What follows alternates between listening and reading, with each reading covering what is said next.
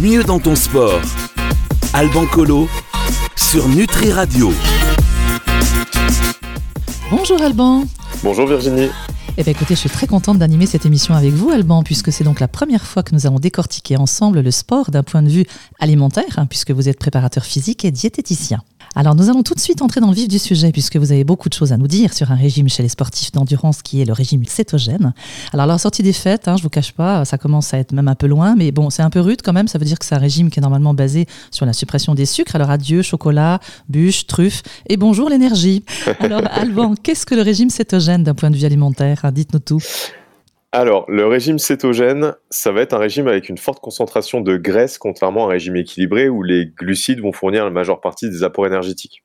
Dans le régime cétogène, nous avons des apports normaux en protéines, très faibles en glucides et des apports très importants en lipides qui vont représenter généralement 60 à 80% des apports en énergie du corps.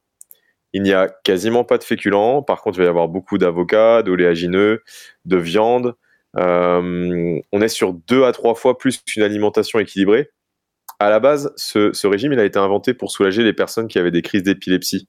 Ah. Et ça a été le traitement majeur jusqu'à ce que la pharmacologie et le développement des molécules chimiques prennent le relais. Pour vous donner une fourchette en quantité de glucides, on va être entre 10 à 50 grammes maximum par jour, ce qui va représenter 2 à 10 morceaux de sucre. attention, je ne dis pas qu'il faut consommer que du sucre, c'est juste pour que vous ayez un ordre d'idée ce que ça va représenter sur une journée, c'est aussi environ 20 euh, euh, à 70 grammes de féculents. D'accord. Alors moi, je parlais de régime euh, sans sucre. Alors j'ai déjà tout faux au départ. en plus, j'aime pas l'avocat, donc c'est bon. Oui, effectivement, c'est sûr que si on n'aime pas l'avocat, c'est un peu compliqué pour ce, pour ce type de régime. Bon, eh ben écoutez, alors on va continuer avec ceux qui aiment les avocats. Alors pour respecter un régime cétogène, Alban, il va donc falloir finalement exclure énormément d'aliments. Oui, c'est ça. Il va falloir exclure de alimentation tous les aliments riches en glucides simples, mais aussi les glucides complexes. Il va donc falloir exclure tous les féculents complets ou raffinés, le pain, les pâtes, le riz, la semoule, la farine, les pommes de terre. Il va falloir aussi exclure toutes les légumineuses, les haricots rouges, les pois chiches, les lentilles, le maïs. Euh, il va falloir aussi exclure. Comment? Il nous reste quoi, le bon là au milieu? Eh ben, eh ben, il reste euh, principalement euh, de la viande et des matières grasses. Et il va falloir aussi exclure donc tous les aliments sucrés de notre alimentation, c'est très contraignant, hein, comme, comme vous êtes en train de vous en rendre compte. Mhm. Même les légumes contiennent des glucides, donc ça peut entraîner potentiellement des carences sur le long terme si on n'apporte pas suffisamment de micronutriments. Et les écarts ne sont pas autorisés, sinon les adaptations métaboliques ne se font plus. Donc les repas en extérieur au restaurant ou chez des amis, c'est vraiment la galère. Et donc c'est vraiment un, un, régime qui va être basé principalement sur la viande, sur les graisses donc contenues dans tout ce qui va être avocat et oléagineux. Euh, euh, beurre de cacahuète, etc. On est bien parti là déjà. Alors, plus de restaurant, plus rien, c'est fini là, terminé.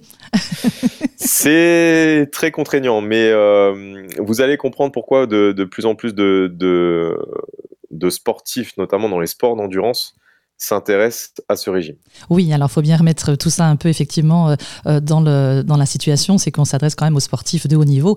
Et bien justement, on va laisser digérer un petit peu tout ça pour les gens qui nous écoutent là tout de suite. On va faire tout de suite la petite pause, Alban, si vous voulez bien, avant de poursuivre donc sur les modifications qu'apporte ce régime d'un point de vue euh, métabolique.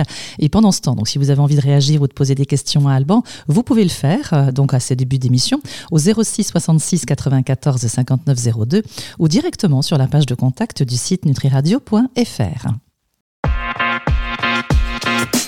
Mieux dans ton sport. Alban Colo sur Nutri Radio. Nous retrouvons Alban sur Nutri Radio, la radio qui nourrit le corps et l'esprit. En l'occurrence, Alban, vous nourrissez notre corps et correctement, nous parlons du régime cétogène. Alors finalement, qu'est-ce que ce régime va induire sur l'ensemble des réactions chimiques au sein de notre organisme, autrement dit d'un point de vue tout simplement métabolique? Eh bien, euh, ça va induire une modification du métabolisme énergétique de notre corps avec notamment le passage en cétose. En fait, suivant ce, en suivant ce régime, notre corps passe d'une source d'énergie principalement basée sur les glucides à une source d'énergie principalement basée sur les graisses. Cela va se traduire notamment par la production de corps cétoniques qui vont être utilisés comme carburant énergétique par les muscles ou encore notre cerveau. Alors il y a des gens qui vont produire des corps cétoniques en étant limités à 50 grammes par jour de glucides, et par contre d'autres qui seront limités à 10 grammes de glucides par jour. Euh, à noter aussi que les muscles peuvent directement utiliser les acides gras comme source d'énergie.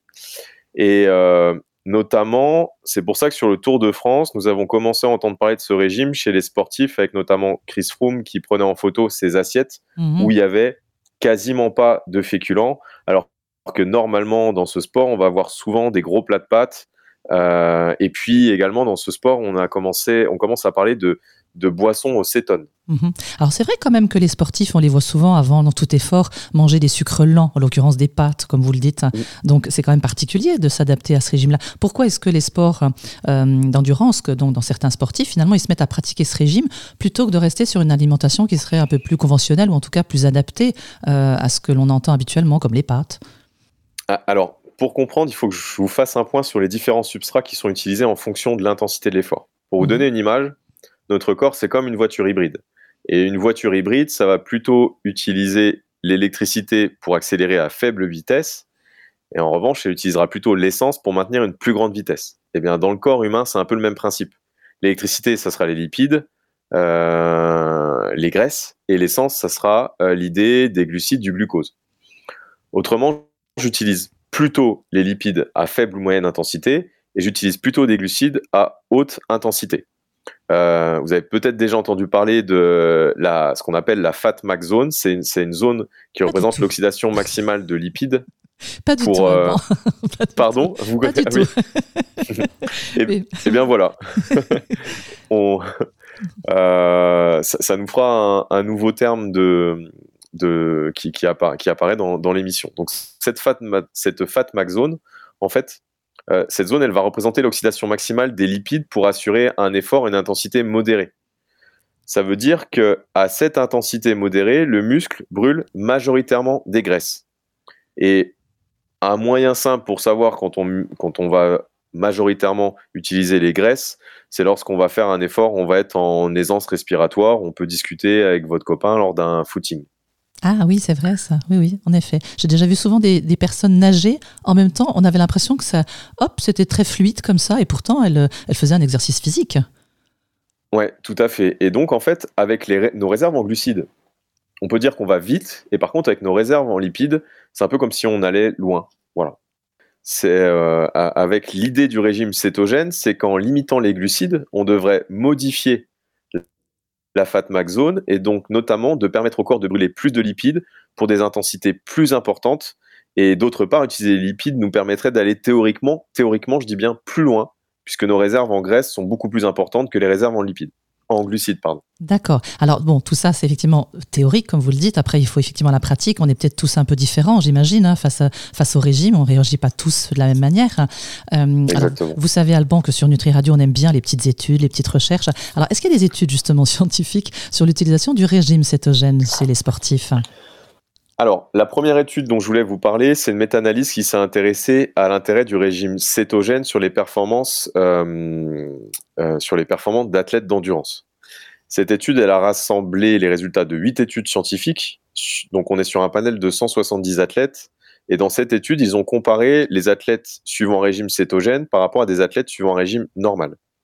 Et cette méta-analyse, elle met en avant qu'il n'y a pas de différence significative en termes de masse grasse et de masse maigre par rapport à ces deux alimentations. Ils mettent aussi en avant que le régime cétogène n'a pas d'impact sur notre euh, volume d'oxygène maximal utilisé à l'effort, ni même sur la performance des athlètes. Donc ici, on a une première étude qui nous permet de dire que le régime cétogène n'induit pas une surperformance, mais aussi que le régime cétogène n'induit pas une sous-performance, ce qui est aussi intéressant en soi, puisque le régime cétogène peut être compatible avec une performance très importante. La deuxième étude dont je voulais, euh, dont je voulais vous parler, c'est encore une méta-analyse qui a regroupé 10 études scientifiques. Là, on est sur un panel de 139 athlètes d'endurance. Et toujours pareil, on compare des athlètes qui suivent un régime cétogène par rapport à des athlètes qui vont suivre un régime normal. Et les résultats indiquent que le régime cétogène n'induit pas d'amélioration de la fréquence cardiaque maximale et n'induit pas non plus d'amélioration du temps d'épuisement. Ici, on aurait pu s'attendre à une augmentation du temps d'épuisement, puisqu'on se dit que si le corps utilise plus de graisse et qu'on a vu que les réserves de graisse sont plus importantes, on aurait pu dire que le temps d'épuisement irait plus loin. Mhm. Mais force est de constater que ce n'est pas le cas. Cela n'a pas non plus modifié euh, la VO2 max ni l'effort perçu par les athlètes. En revanche, euh, les auteurs mettent en avant une modification du mix énergétique, c'est-à-dire une baisse conséquente de l'oxydation des glucides et une hausse de l'oxydation des lipides. Et donc, finalement, le régime cétogène a forcé des adaptations chez ces athlètes, et ces athlètes utilisent comme source d'énergie plus de lipides et, moins de glucides. Donc, pour conclure, euh, sur l'utilisation des graisses à un instant T, eh bien, c'est le reflet en fait de la consommation des nutriments que l'on va consommer dans nos aliments au préalable, donc dans le cas d'un régime cétogène des lipides, mais pas de la capacité à être plus endurant ou, plus durable. Le, régime cétogène n'entraîne pas de, surperformance par rapport à un régime normal. Mais voilà, il y a, des adaptations métaboliques qui se font sur la capacité du corps à changer de carburant pour privilégier l'utilisation des graisses. Donc, euh, ce qui pourrait être intéressant, c'est de périodiser l'alimentation sur des personnes qui vont être euh, hautement entraînées. Là, on parle vraiment de personnes qui sont hautement entraînées parce qu'on est sur un régime qui est contraignant. On ne fait mhm. pas cela sur des pratiquants débutants, ni même intermédiaires. Je parle vraiment du haut niveau pour voir si en passant d'une période où on sera sur une alimentation riche en lipides, euh, et puis repasser sur une, euh, sur une période où on va redevenir, on va repartir sur un régime normal, un régime riche en glucides, si ça pourrait éventuellement entraîner un gain de performance. Justement, ça, me fait penser à une question, Alban. Euh, finalement, cela dépend du sport aussi. Imaginons, on est triathlète. Il y a peut-être des moments où on a besoin d'une énergie particulière en fonction de ce qu'on fait aussi, non? Tout, à fait. Euh, en fait, ça va vraiment dépendre de votre activité physique, en fait. C'est-à-dire que si vous avez une, une activité physique qui requiert d'être à haute intensité, à des fréquences cardiaques élevées, clairement, ce n'est pas adapté, ce régime. Parce mhm. que ça, va, ça peut potentiellement euh, avoir un intérêt sur euh, des, des, personnes qui sont sur euh, des intensités modérées ou des efforts de très longue durée, comme les ultra-trailers, par exemple. Oui, oui, oui, tout à fait. Oui, ce qu'on appelle les...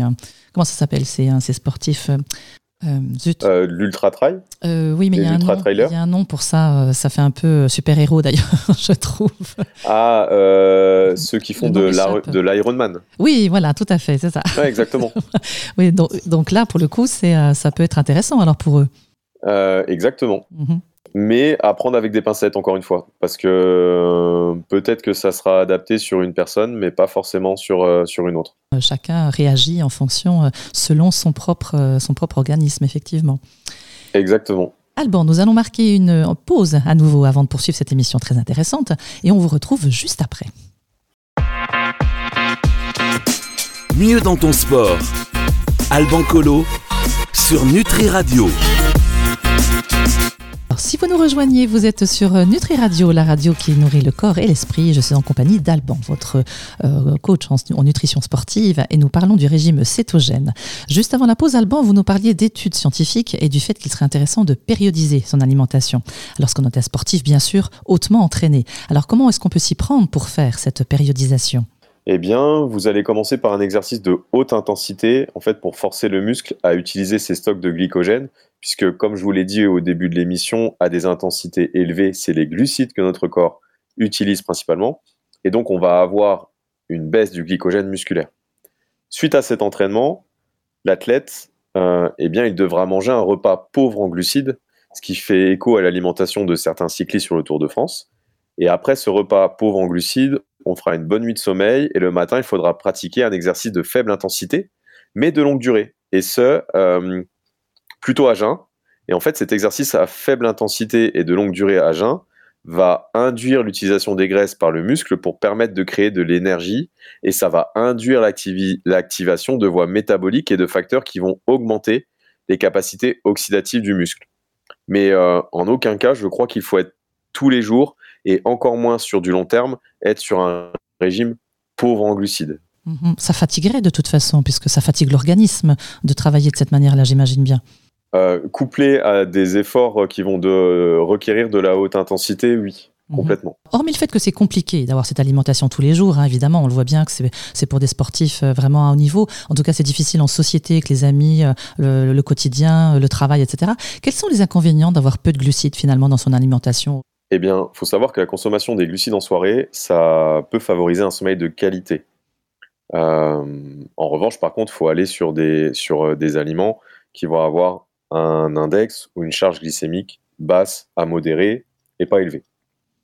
Idem pour la gestion des émotions, tout ce qui va être addiction, TCA, ça peut vraiment engendrer ce genre de problème si on n'a pas suffisamment de, glucides dans, notre alimentation. Ça va avoir un impact sur toute cette sphère et ça peut également avoir un impact sur la production des facteurs de croissance, notamment la croissance musculaire, parce que pour qu'il y ait croissance musculaire, il faut non seulement avoir des protéines, mais il faut également sécréter des, facteurs de croissance comme l'insuline et l'IGF-1.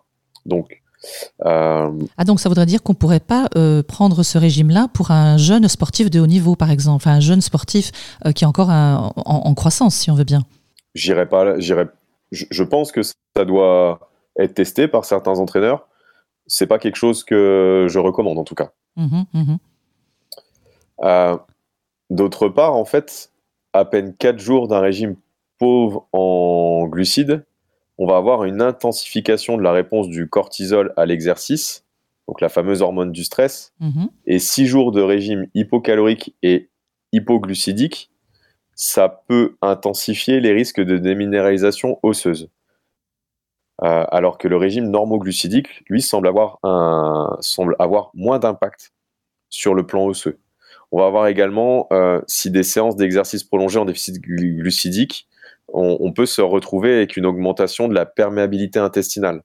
On peut avoir une stimulation du système immunitaire et, euh, et on va également euh, avoir une réponse inflammatoire qui peut être plus prononcée et ça va être encore plus le cas sur des événements qui vont impliquer une exposition à la chaleur. D'accord.